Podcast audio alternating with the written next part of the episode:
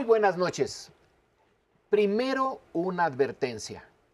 Este programa se grabó antes, una semana antes. Así que si tratamos temas que ustedes digan, pero ¿cómo? Si acaba de pasar algo importantísimo el día de ayer, no es que se nos haya pasado ni que las neuronas no nos funcionen, sino que esto lo hicimos antes y adivinos no somos, aunque intentamos. Entonces vamos a proponerles el primer tema. El primer tema así general. ¿Qué está pasando con el sistema internacional? ¿De dónde venimos y a dónde vamos? Yo se los propongo a mis compañeros.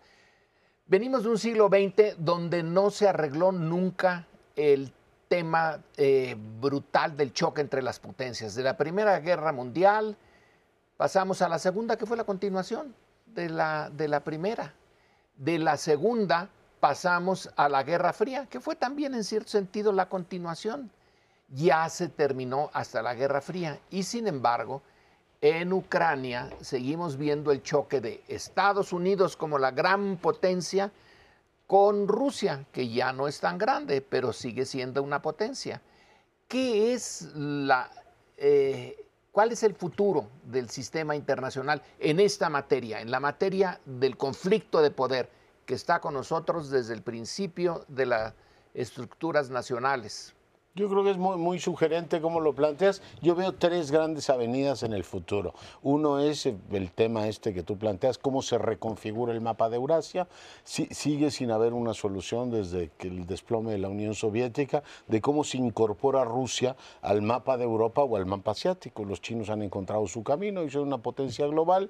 Eh, Rusia es una potencia envejecida, pero militarmente muy poderosa. Es eurasiática y no se siente cómoda con perteneciendo a Occidente de hecho se siente amenazada por Occidente, parte de su reacción ahora en Ucrania es esa, es decir, los tengo frente a mí en vez de haber buscado una solución como ocurrió en buena parte de Europa del Este, de una integración a un modelo europeo amplio, ¿no? una Europa larga, amplia, que fuera precisamente hasta Rusia. Seguimos teniendo una Rusia dividida estratégicamente entre ser potencia, que no le alcanza, económicamente es débil, y por otro lado conflictiva con el entorno, no solamente de Europa, sino también de todo el Asia Central. Tenemos una China emergente que tampoco encuentra su lugar, económicamente es muy poderosa, pero no logra ser como el gran árbitro, acaba de estar Xi Jinping en Rusia, el gran árbitro que pacifique la región y llamar a los rusos y dijera, a ver, aquí tenemos que hacer negocios y crecer juntos, no puede estar invadiendo usted al vecino sin que esto tenga costo. Y el tercer elemento que tampoco sabemos cómo gestionar es el del sur global, que ahora se está discutiendo para el Banco Mundial y otras, en este caso, instituciones internacionales. Tienes actores como la India, que hoy son pues, demográficamente muy importantes, económicamente muy importantes y políticamente crecientemente importantes. Me refiero a la India, pero me refiero también a Brasil, del que hablaremos más adelante. O sea, son actores ya que están planteando una lectura diferente, diciendo, a ver, está muy bien el juego eurasiático y el pleito entre los americanos y los chinos, pero nosotros no contamos. O sea, somos demográfica y económicamente un eh, factor más, más relevante. Y piden espacio en el Consejo de Seguridad de la ONU, en el Banco Mundial. Y este tema del sur global, yo creo que hay que verlo con más detenimiento, particularmente desde México, que aunque somos claramente América del Norte, de alguna manera también nos invitan a ese equipo ¿no? del sur global. Pues yo creo que está muy bien el, el, enfoque que han, con el que han empezado este tema tan difícil, tan complicado, como es hacia dónde va el sistema económico, jurídico, político de, nuestro tiempo. Sí tenemos enfrente una confrontación que ya ustedes empezaron a describir, que a mí me gustaría puntualizar un poco más. Las dos potencias que están en confrontación a propósito de Ucrania son Estados Unidos, que es indudablemente muy superior a Rusia, aunque Rusia tiene armas nucleares y, no, es, no es alguien a que hay que tener como poco, poco temor, hay que tenerle bastante temor. Eh, y China es la otra potencia que no lo es militarmente, aunque ya tiene algunas armas nucleares. Pero ¿en dónde es poderoso China? Ya tú lo apuntabas. Es la primera potencia comercial del mundo, reconocido por la Organización Mundial de Comercio. La primera. Ya no es la más grande población del planeta. Es más grande, recientemente se fue registrar la India. Pero aquí la confrontación tiene una, una cuestión. Se está trazando una alianza por la visita que hizo Jinping, el, el líder de, China, a, a Putin, a Rusia, y llegaron a una serie de acuerdos que son el principio de varios acuerdos, anunciaron en su, después de su reunión. Pero ¿a dónde se inclinará esta otra potencia que es la India? Que sí está creciendo. ¿Se va a inclinar hacia Estados Unidos o Europa, entiéndase, hacia Estados Unidos, hacia Occidente, como dicen, eh, o se va a apoyar en Oriente, en Rusia y en China? Es cierto que Rusia es un pedazo europeo y un gran pedazo asiático, pero eh, bueno, es un pedacito, nada más. Pero esta es la interrogante que yo veo como a dónde van estas confrontaciones y estas alianzas posibles que se están empezando a perfilar ahora en el horizonte. Yo creo que la evolución del sistema internacional en el siglo XXI pues va a depender del desenlace de este conflicto entre Rusia y Ucrania, que yo por lo menos no sé exactamente en qué va a acabar. A lo mejor los especialistas que están con lupa viendo todo tienen una mayor idea, pero en realidad, ¿quién va a perder? ¿Se va a retirar Rusia? ¿Les va a dejar el territorio? Esto es- puede escalar el conflicto como lo Putin a veces amenaza. No estoy seguro. Y sobre todo, ¿qué repercusión tiene eso? Alguna va a tener, me imagino. O sea, cual sea el desenlace, pues van a cambiar un poco ahí la relación, los balances entre los distintos países, pero en fin, como tema, como cuestión general del siglo XXI, yo, yo diría lo siguiente, las, las grandes potencias, los que se constituyeron países como imperios durante una época, pues no lo son para siempre. En su momento fue España, ¿no? En tiempos de la conquista XVI, de América. España, etcétera, y luego se fue declinando. Por ahí surgió un poquito Holanda, pero sobre todo Inglaterra. Y Inglaterra era el imperio por excelencia y seguramente en el siglo XIX mucha gente pensaba que lo sería para siempre, pero no, también empezó a declinar y en esa medida surge Estados Unidos como la potencia del siglo XX, pero ya está declinando también, poco a poco, sigue siendo potencia, pero hay muchas cosas en donde de repente uno dice, pues ya no es lo de antes. Y por eso muchos vislumbran que quizá durante el siglo XXI haya un cambio en ese sentido también. Yo recuerdo un libro, no me acuerdo quién lo escribió, pero de hace muchos años que se llamaba El peligro amarillo. Y que lo que decía es, el próximo son los chinos. La próxima potencia, aunque en ese momento estuviera llena de dificultades después de la revolución eh, de China, después de que llegaron los comunistas en 49, pues hambrunas, gente que se moría. Sí, pero fueron agarrando su caminito. Por cierto, en los 80 le dieron un viraje al modelo soviético mu- muy importante, se abrieron un poco al capitalismo y pues en, en muchos sentidos eso le permitió pues seguir, sobrevivir mientras se caía el muro de, de Berlín y las potencias de Europa del Este, o bueno, los socialismos de ahí, China ahí va, ahí va, ahí va, y sigue siendo partido único y formalmente sigue siendo comunista, pero ahí va. Y muchos ven que esa va a ser la próxima potencia, aunque no lo veamos muy pronto ya claramente definida. ¿Puedo, puedo intervenir? Porque te quiero hacer una pregunta a ti, que eres el historiador de esta mesa. O sea, hay una, digamos, el análisis del poder, que lo hacen muchos, y es proyectas tu capacidad económica, demográfica, territorial, todo lo demás. es muy Militar. interesante. Militar. La historia cuenta mucho, ¿no? El- el- yo recuerdo el libro este de Deutscher que decía, ¿qué va a hacer Pekín? ¿Va a preferir acercarse a Estados Unidos o su relación con Moscú va a ser la que determine? Finalmente optaron por acercarse a Estados Unidos. Y en el caso entre China e India, tienes una rivalidad parecida a la que hay entre México y Brasil. Una rivalidad de tamaño, pero también efectivamente de funcionalidad de las economías. Yo supongo que la mirada del historiador es la que más nos puede, en este caso, aclarar hacia dónde se puede mover, ¿no? Las afinidades de coyuntura. O sea, yo veo un Xi ahora muy contento con Moscú, pero no estoy seguro que chinos y rusos se hayan entendido a lo largo de la historia y que eso vaya a ser duradero, Lorenzo. No, el, eh, tienes razón. El caso de China a mí también me, me intriga muchísimo. En primer lugar, vamos a eh, darle unos segundos a Fukuyama.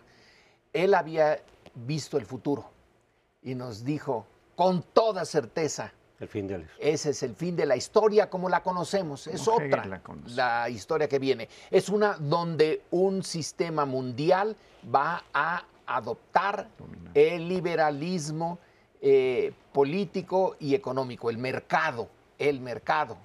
Y estaba, eh, fue fantástica su, su propuesta, ¿eh? porque sí requiere un pensamiento muy complejo y nos lo propuso. Y ahorita ya, ya, no, ya no está tan claro. China no ha sido en su historia un país imperial en el sentido tradicional de expandirse. Tuvo una flota mucho mayor, que, cualquiera europea en el siglo XV eh, y no la usó porque el mundo no se lo merecía.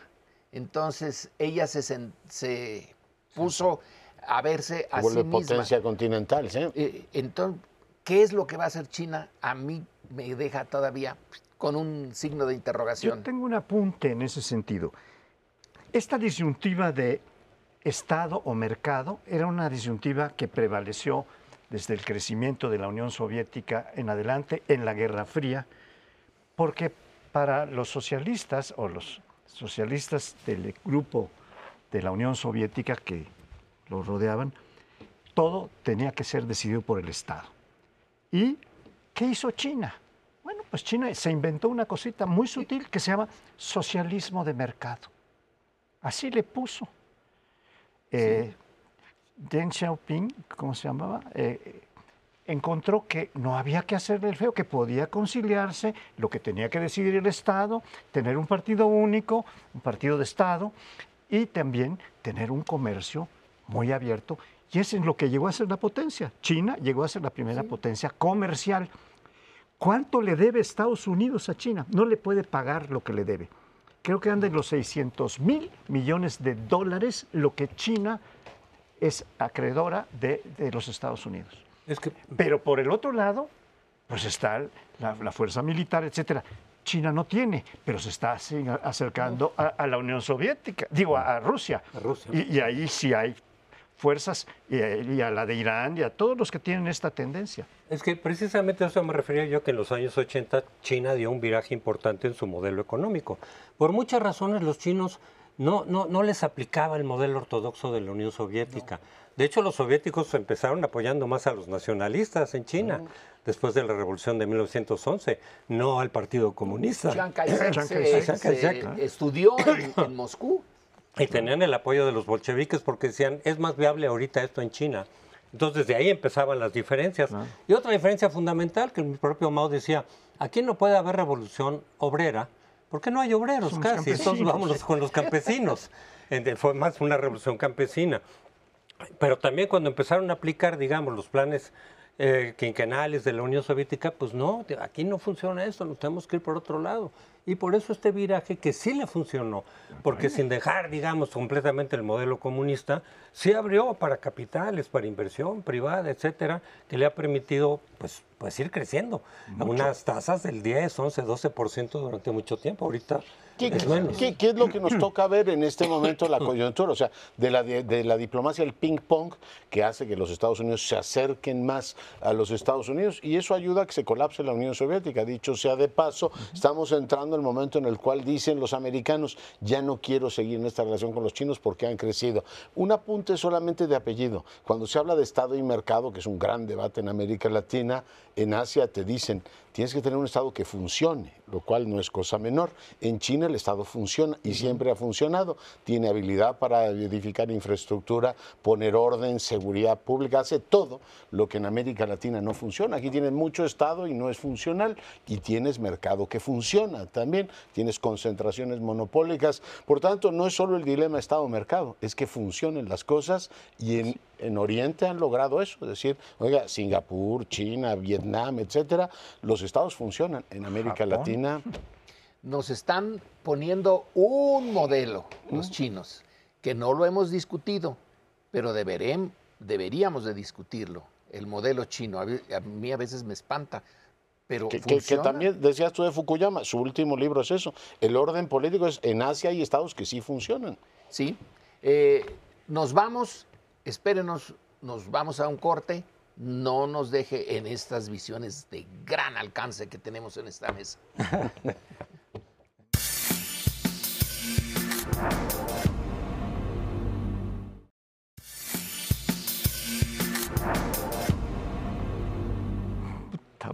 Bueno, vámonos a la política mexicana. Un tema recurrente desde hace bastante tiempo, pero sigue estando en el debate, es ¿qué pasa con la oposición? ¿Dónde está? Morena ya se adelantó su sucesión, ya se sabe quiénes son, se discute quién es eh, eh, Ávila Camacho, quién puede ser Mújica. Por cierto que Marcelo Ebrard dijo, yo no me pongo el saco de Ávila Camacho, ¿eh?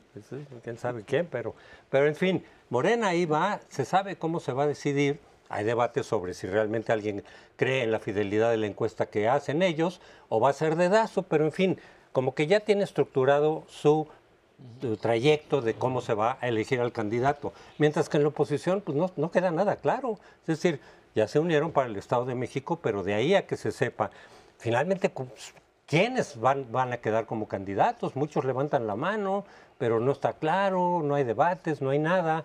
Eh, muchos eh, analistas, muchos colegas dicen, pues están paralizados. ¿Cómo se va a decidir quién va a ser el candidato? Que eso va a ser fundamental. No hay nada al respecto. Yo digo, sí, sí se está trabajando porque yo estoy en eso. Sí hay un, proceso, que se está eh, generando de cómo elegir al candidato de la oposición, suponiendo que se mantenga la coalición, que eso tampoco lo sabemos, a ver qué pasa después del Estado de México, que puede ser clave. Pero suponiendo que va una coalición PRI-PAN-PRD, y quizá, quién sabe, con Movimiento Ciudadano.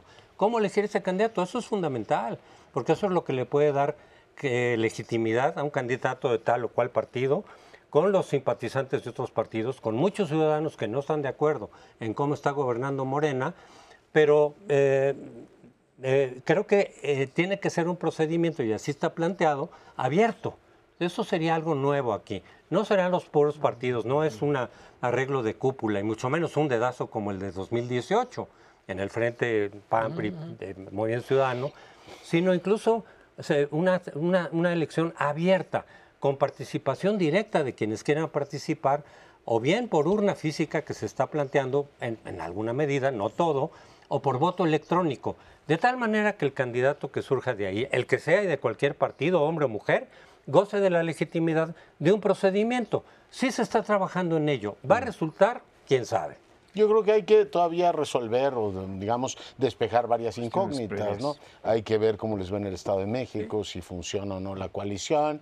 El eh, Movimiento Ciudadano ha sido ambiguo en si va a ir con ellos, no va a ir con ellos. Es decir, todo eso, pues, si tienes una coalición que triunfa en el Estado de México, tienes una sinfonía, llamémosle la heroica. Si tienes una coalición derrotada en el Estado de México, vas a la pastoral o a la fúnebre, ¿no? Porque no va a tener un PRI que en este caso avance. La otra es el presidente de la República, cómo llega otoño. Actualmente sigue siendo un hombre poderosísimo, desplaza mucha agua y además pues, recibe reconocimiento no solo de sus bases, acabamos de ver cómo lo trataron en Mérida los banqueros y era pues punto menos que el salvador de la patria, ¿no? Es decir, un presidente con muchas capacidades de imponer agenda y grupos, el de BlackRock ahí sentado con él, Slim, poder, poder. En este caso, pues competir con eso para cualquier partido opositor no, no es sencillo. Y la otra, pues que sigue jugando el presidente con la constelación de la 4T, ¿no? Si quieres uno más cercano a él, pues Claudia. Si quieres uno más compatible con clases medias y más cosmopolita, Marcelo. Es decir, tiene el muestrario completo.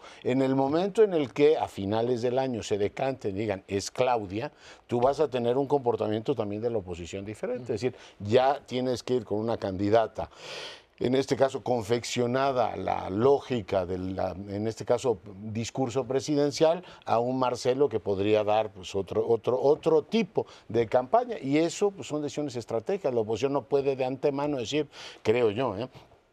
vamos a competir en tal cancha, pues, se tendrían que despejar estas dos primeras que te digo y dos, supongo que lo van a hacer ya en el momento en que sepan quién es en este caso el retado, el, que tiene más posibilidades, ¿no? Como los boxeadores, el que defiende el título, ¿no?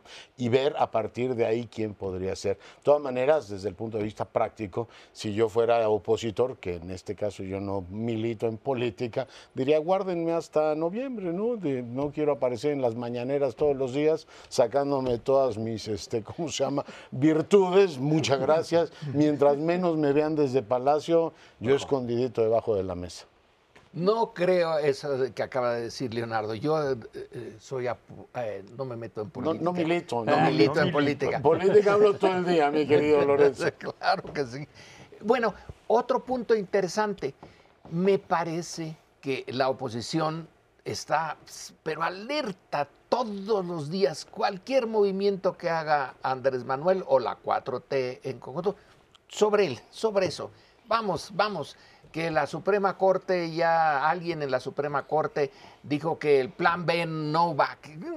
Así estamos, pero no propone nada positivo, está más bien a merced de qué es lo que diga eh, la 4T y Andrés Manuel. ¿Dice esto? Ah, dice que es negro, pues yo digo que es blanco. Pero no propone de antemano. Esa es una eh, característica que no sé si la vaya a conservar hasta el 2024. Pero por ese momento quien propone es el presidente y la 4T. Ellos llevan eh, el ritmo del juego. Y la oposición está nada más a la expectativa. ¿Qué es lo que eh, dice para yo lanzarme? Claro que todas las propuestas del gobierno y de la 4T tienen flancos y entonces hay muchos flancos donde atacar. Débiles. Pero el eh, país y viendo hacia el futuro, hay un mal que bien un proyecto de parte de Andrés Manuel que lo está también mal que bien cumpliendo. Pero ¿cuál es el otro? El decir no, no, no, no, no, esto no, es que implícitamente, esa es mi, mi opinión, pero pues implícitamente están defendiendo lo que había antes de Andrés Manuel. Implícitamente están de acuerdo básicamente con lo que había eh, y no quieren cambio. Pues, cambio sí, que no haya tanta eh, inseguridad, por ejemplo, eso seguramente sí lo quieren, pero en, el conjunto México estaba bien hasta que llegó esto. Yo, creo que sí es muy importante, a mí me da verdadera pena eh, la debilidad, la falta de inteligencia política que han mostrado el conjunto de los partidos que se agrupan o no, más o menos, en la oposición, incluyendo a, a Movimiento Ciudadano. Y es casi imposible pensar que de esa coalición o de esa reunión que se está disque construyendo, todos los días tiene problemas, pero ahí siguen en lo de la construcción, ahora tienen enfrente elecciones, sobre todo las del Estado de México, como ya referían, donde tienen que hacer la unidad en torno del candidato del PRI, que es la, candidata del PRI, del Moral, ¿no? Pero, entonces, si se fija uno en la acción de los partidos, es tan pobre, es tan ridícula, es tan poco inteligente, no vamos a ir a, ningún lado. Es decir, con un buen candidato o candidata. ¿Dónde se puede construir? ¿Dónde puede estar la esperanza? ¿Dónde ha estado siempre en, en la especie humana? En la sociedad. El Estado y la política no es, el Estado no es más que la organización del poder de la sociedad. Y la sociedad civil es la de donde puede surgir, podría surgir, claro, Parece imposible, pero yo regreso al punto. Hay que buscar lo imposible. Si la oposición quiere encontrar un legítimo, eh, carismático y capaz de proponer cosas positivas, de tomar en cuenta lo que tenía de correcto el planteamiento de la 4T y de López Obrador en particular, de acabar con la corrupción, acabar con la desigualdad o rebajar. Si eso se consigue, podría surgir de la sociedad civil con un proyecto como este, que puede ser la votación dentro de la sociedad, pero de otra manera yo no veo ninguna salida. Este proyecto es un proyecto técnico, cómo elegir al candidato de oposición con el consenso de todos y sobre todo en la medida de lo posible con los ciudadanos que no están de acuerdo con Morena. No se puede hablar de la sociedad civil en general, ¿por Porque hay muchos ciudadanos que están con Morena. Entonces, esos están con Morena y está bien. Quien sí está haciendo proyecto es Movimiento Ciudadano. Los demás partidos efectivamente están en otra cosa, se supone que eventualmente, porque también no será la misma propuesta si sale alguien del PRI que si sale alguien del PAN, o eventualmente de la izquierda. Entonces ahí el candidato tiene que aportar su propia propuesta cuando lo haya, si es que lo hay, de la oposición. Quien sí está haciendo una, un proyecto alternativo es Movimiento Ciudadano que de hecho es más socialdemócrata. Entonces dicen, ni es el de López Obrador el que consideran populista, etcétera, tampoco es el neoliberalismo que había hasta ahora, sino una tercera vía. Lo que pasa es que yo creo que el Movimiento Ciudadano por sí mismo, a diferencia de lo que dice Dante, que él dice que el Movimiento Ciudadano con ese proyecto puede ganar por sí mismo Yo francamente lo veo como muy difícil, pero ellos sí han trabajado y siguen trabajando muy, con gente muy especializada, ¿eh? por cierto, en un proyecto alternativo distinto a lo que había y distinto a lo que hay. Lo, lo pudo haber probado en el Estado de México, ¿no? Se hubiera sido un magnífico laboratorio, ¿no? Es decir, tienes a las fuerzas efectivamente polarizadas entre el PRI y PAN, es decir, la coalición, y tienes a Morena, pues hubiera sido palpitante que el Movimiento Ciudadano dijera, aquí está la solución, y yo voy con un... No va ni a Coahuila, ni a efectivamente el Estado de México. Y bueno, pues promover en política que tú harías las cosas diferentes, pues es un condicional y que no se va a discutir más porque hay que analizar lo que hay. Yo, yo veo que los liderazgos de los partidos no han tampoco acusado eh, recepción de las movilizaciones de los últimos tiempos. Tú tienes el movimiento de las mujeres y el movimiento rosa, o sea, dos concentraciones que superan con amplitud la representación de los partidos, que ahora se están peleando. El PRI removió, quitó a su senador, a su coordinador, a Osorio, y por otro lado tienes un PAN que no quiere soltar, en este caso, la posición de privilegio que tiene Marco Cortés. O sea, cuando tienes burocracias, que se niegan a reconocer lo que hay en la realidad, tú puedes tener todos los este, eh, metodologías técnicamente aceptables, pero las burocracias son, Crespo, yo creo que inderrotables. Las burocracias. Es el eh, tema que Weber se eh, preguntó también al, al final. El enorme poder de los intereses creados y el, uno de los intereses creados es la burocracia. Y ahorita, eh, bueno, volver al pasado es volver a, esas, eh, mantener a esas eh, burocracias. Habría que meterse al corazón de la sociedad y buscarle eh, qué es lo que quieren, qué es lo que urge. Yo quiero representarlos a ustedes, al diablo con las burocracias. ¿Me dejas un pedacito? Yo creo que este punto es el punto crucial que estamos empezando a tratar de construir. Yo tampoco creo que el Movimiento Ciudadano sea capaz con lo que Por sí tiene, mismo. con un proyecto además. No, hombre, tiene que construir con una figura que sea carismática, que sea justa, etcétera. Tendría que ser allí como, como se puede lograr que haya una competencia verdaderamente real, auténtica, mucho más que lo que puede hacer cualquier partido. Y particularmente tengo una crítica muy fuerte contra Acción Nacional, que teniendo ya mucho menos de lo que llegó a tener, sigue pensando que lo tiene todo y que puede decidir todo sin la sociedad civil. Tiene que imponer sus formas y punto. Por, precisamente por todo eso, hay dificultad en que se llegue a un proyecto común, con un candidato común, legitimado por la ciudadanía, pero no descarto del todo esa posibilidad. En fin, nos vamos al siguiente segmento.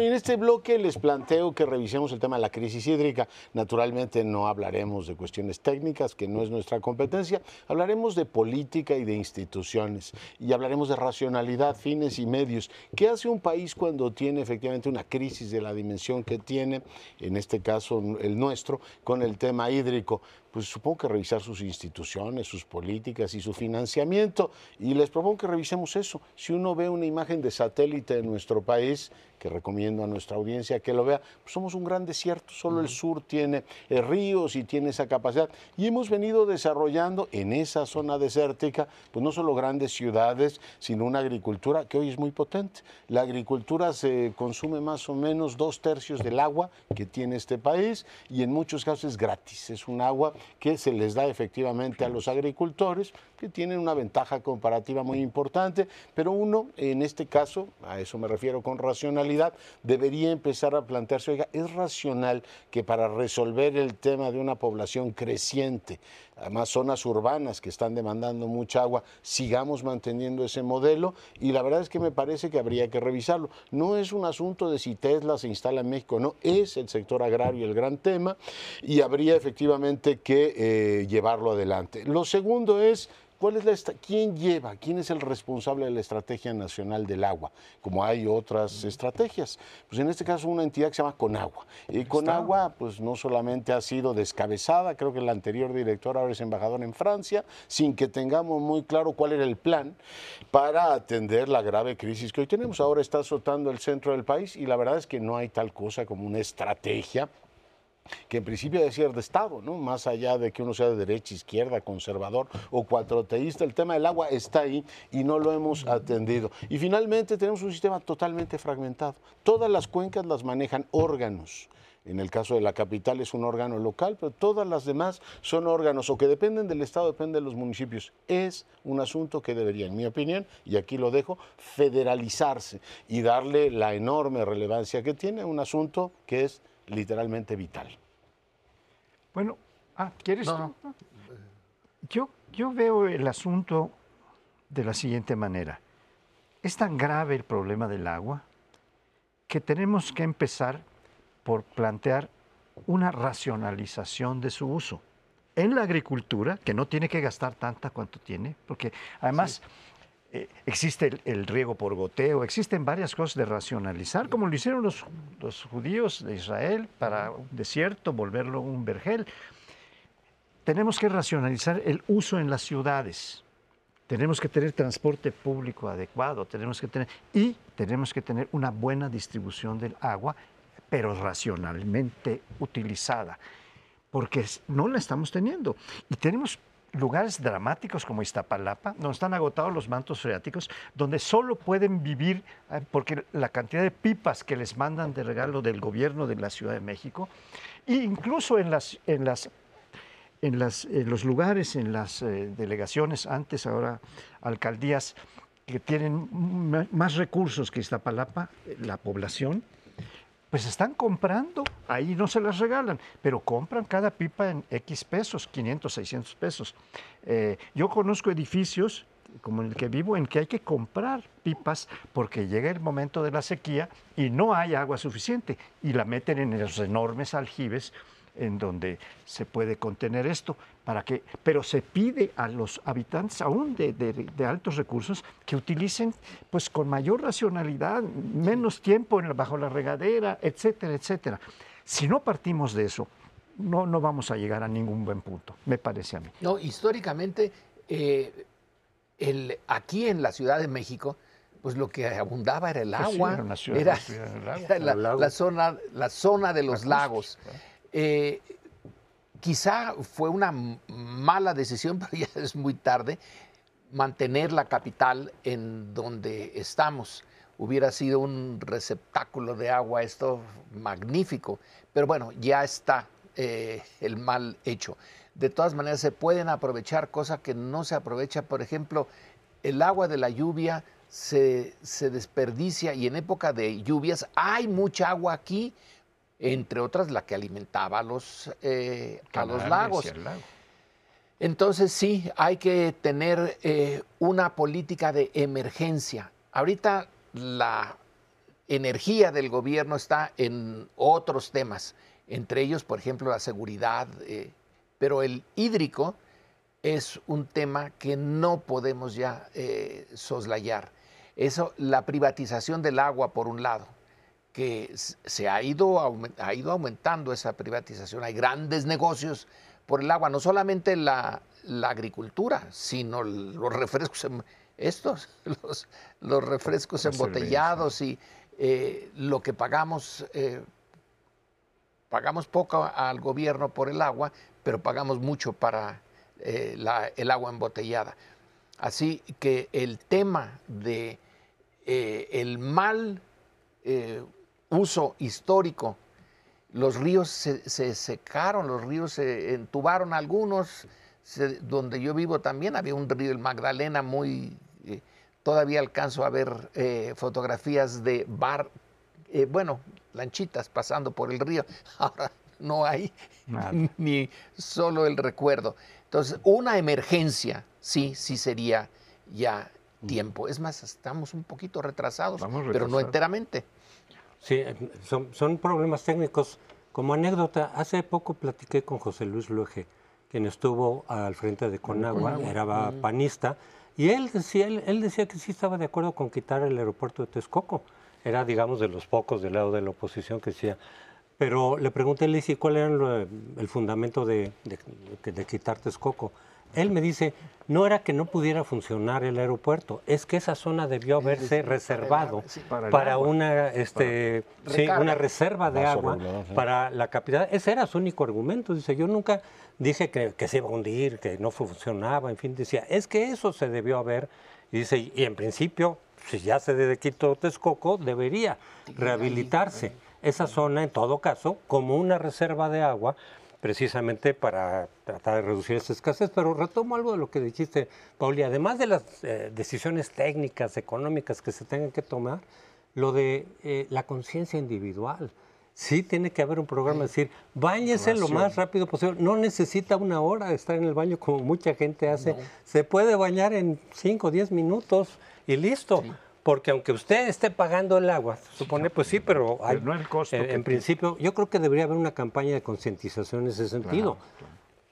Yo estoy en abierto desacuerdo, porque te puedes bañar una hora. Es más, yo diría, no me baño en un mes. ¿Eso resuelve el tema? No, por supuesto que no. Si el gran tema es, el 40% del agua se pierde en fugas.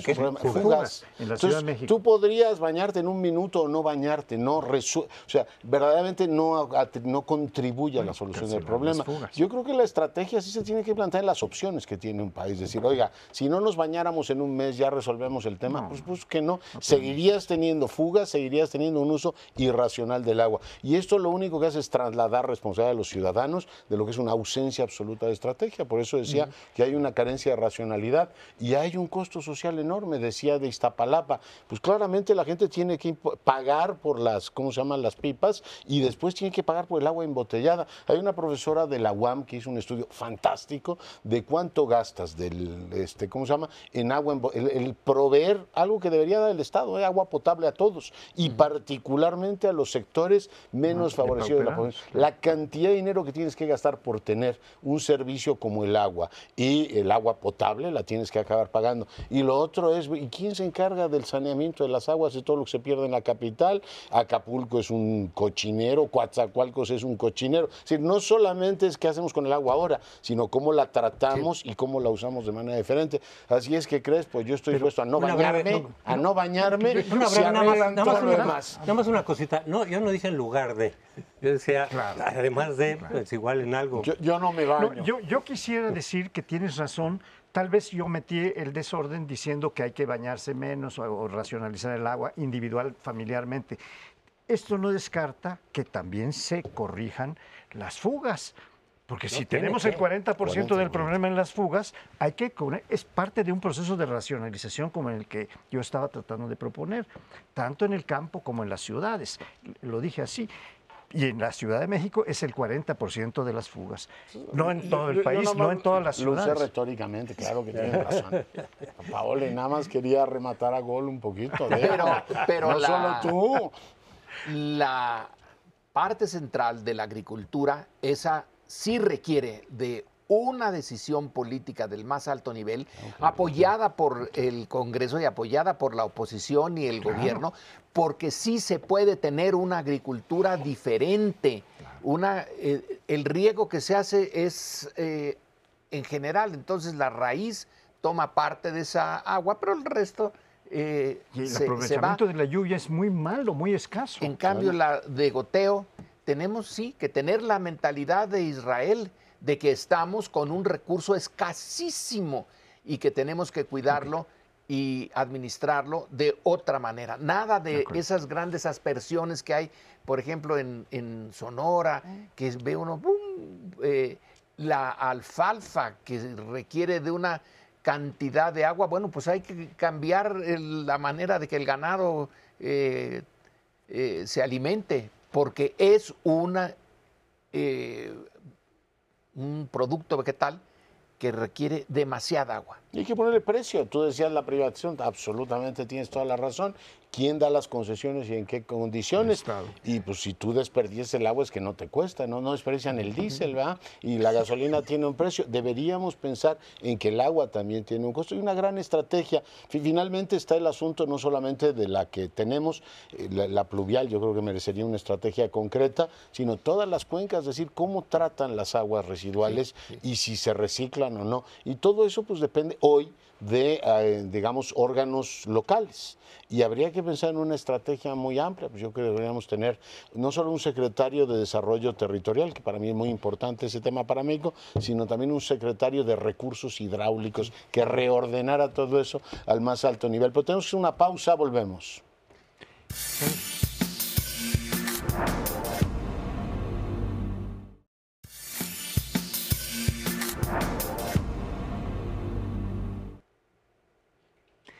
Vamos a tratar ahora un problema que aparentemente no se relaciona con México, pero sí está muy relacionado con nuestro país. La mayor parte de los países de América Latina tiene un gobierno de izquierda. Pero ¿son todas las izquierdas iguales? No, no son. Este, hay una que hemos llamado izquierda tradicional, encabezada por Cuba, que hizo la primera revolución socialista, y luego seguido por Venezuela y, ahora por Nicaragua. Esa es una izquierda, la más autoritaria, totalitaria incluso, que está haciendo eh, pues, agua. Pero tenemos una izquierda mucho más cercana, digamos, a la socialdemocracia, eh, más o menos tradicional, que es la que encabeza Lula.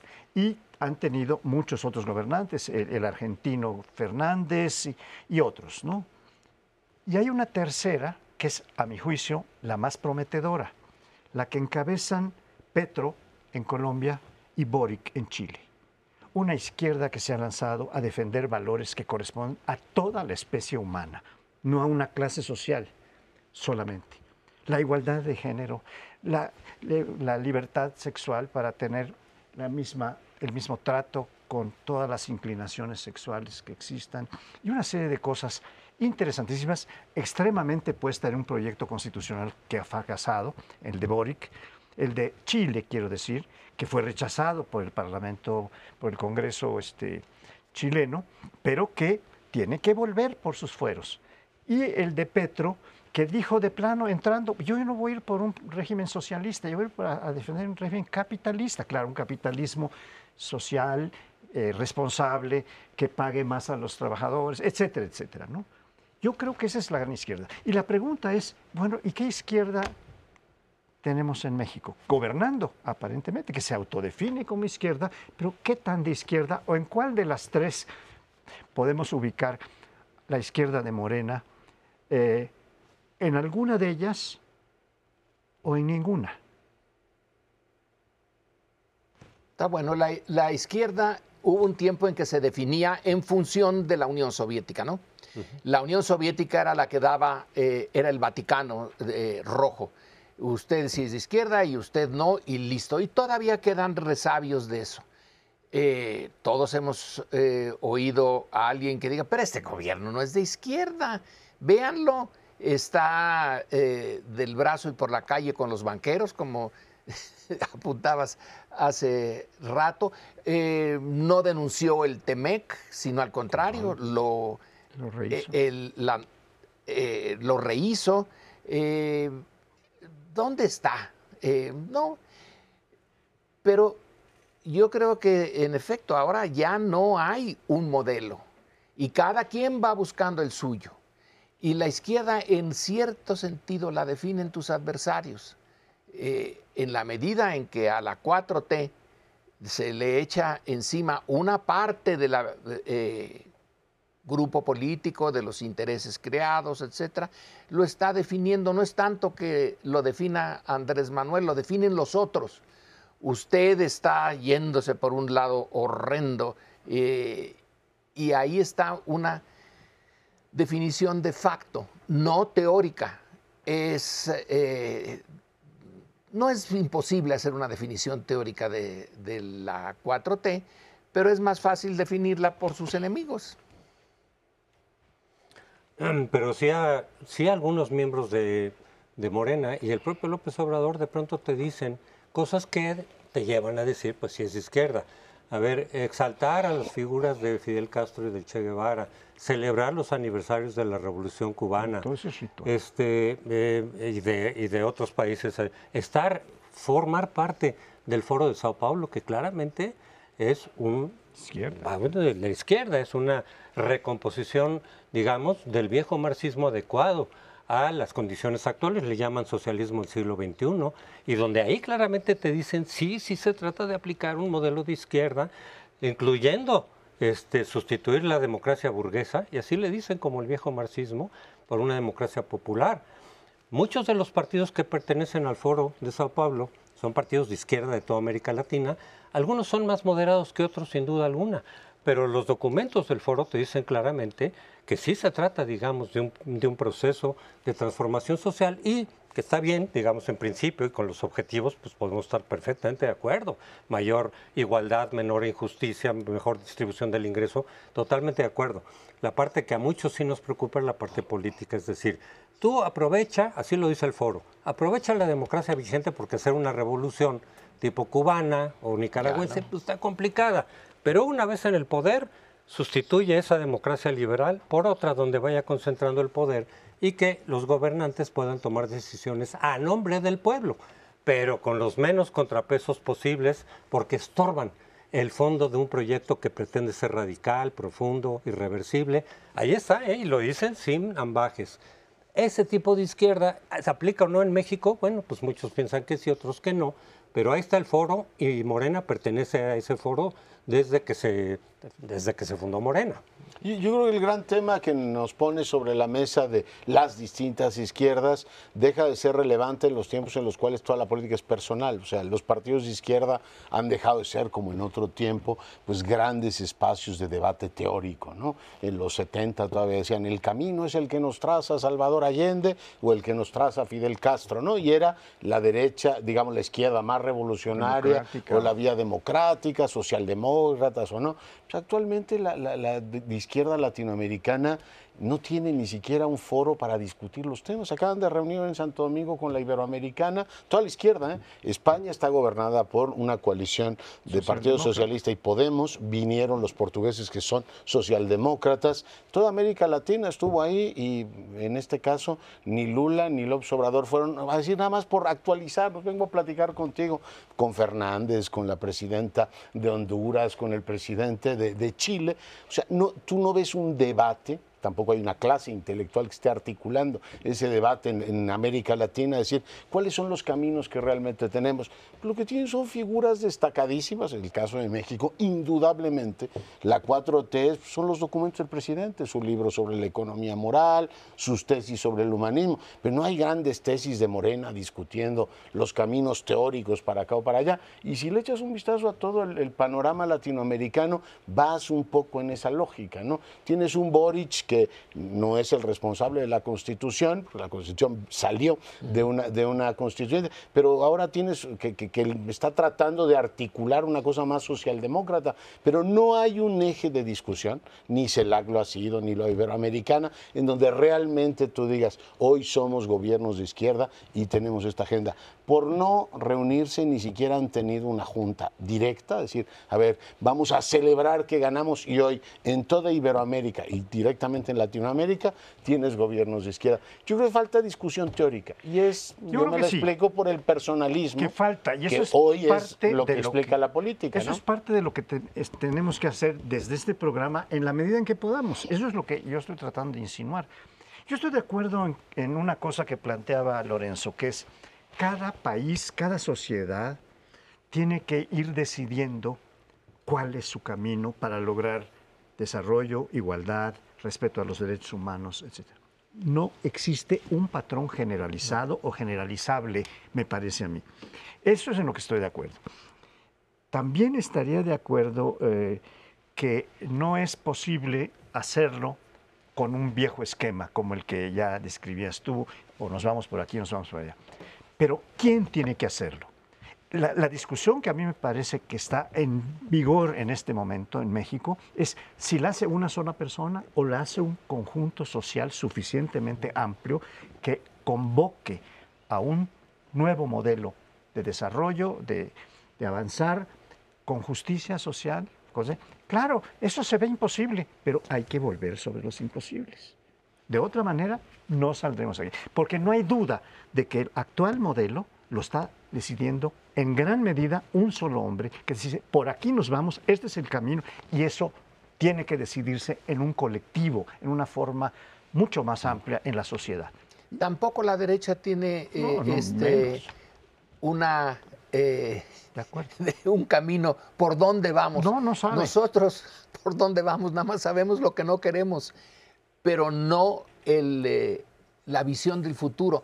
Ese es un problema para izquierda y derecha Claro. y desde el centro. claro. El condenado futuro no, no se nos aparece con claridad. ¿Cómo lo discutimos con colombianos, con argentinos?